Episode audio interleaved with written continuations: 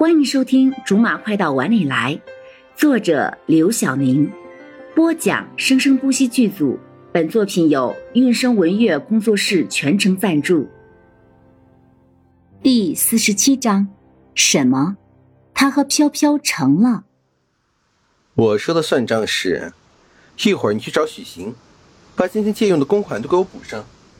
我可不想用自己公司的肉去喂别人家的狮子。柠檬没有再说什么。虽然罗少叫他的那一声是明明确确的听出了他的怒意，不过既然他不提，他也就乐得多一事不如少一事了。耿泉的酒量看来是当真没有多好。从前一天晚上预谋找林书豪灌醉他，柠檬就做好了被质问的准备了。可是只等到第二天的十点多钟，才让他等到了这个满脸怒气不住的、暗揉着太阳穴的人。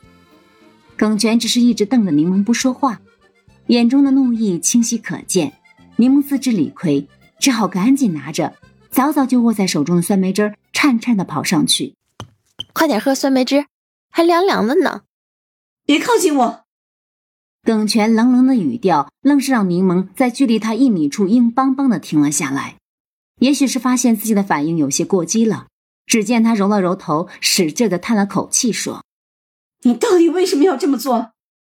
你先别激动，听我解释，我是有苦衷的。什么苦衷？嗯，快说！耿泉觉得自己的脑袋都快要爆开了，再加上听了柠檬那种莫名其妙的职业腔，更是不好受。柠檬把酸梅汁浇到他的手上，扶他坐到了走廊的廊椅上，拍着他的手，像好姐妹一样。昨天晚上你喝醉了，我知道。我扶你上楼，可是你根本就站不住。无奈我力气太小了，扶到罗少的房间门口的时候就筋疲力尽了。耿泉不置可否的看着柠檬，明明他跟罗经理的房间就不在一个楼层，柠檬无论如何也没有道理把自己扶到了高了两个楼层的罗少的房间里呀。前因后果就是这样，我已经解释的很详细了。柠檬笃定的点了点头，一脸的诚恳。详细？这哪里有详细？明明是一语带过，理由还很粗糙。那你先在这里休息休息，过堂风很舒服的。柠檬说完就落荒而逃。果然自己最近越来越善良了，这么漏洞百出的理由，瓶盖都不会信，更何况这么精明的大活人。不过这些都不要紧，现在的目的是随便找个借口逃走。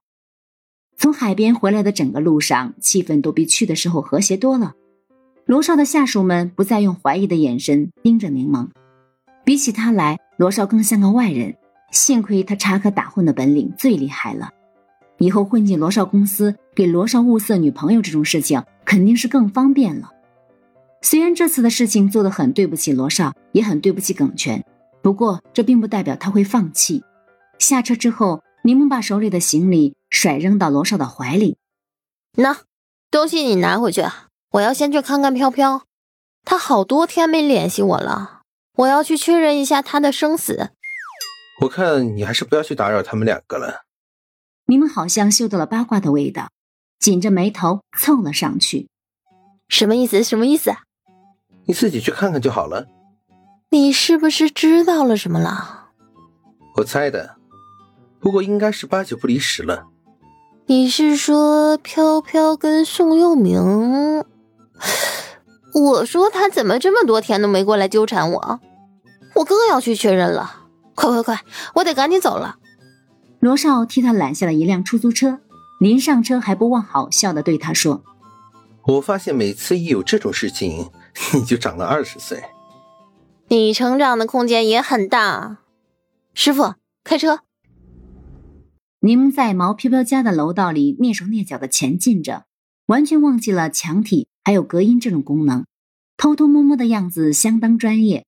当他用毛飘飘给他配的备用钥匙轻轻的推开门的时候，只一个门缝的大小，他就不敢再推了。宋有明跪坐在地上，一只手举着装水果的盘子，一只手有规律的捶着毛飘飘的腿。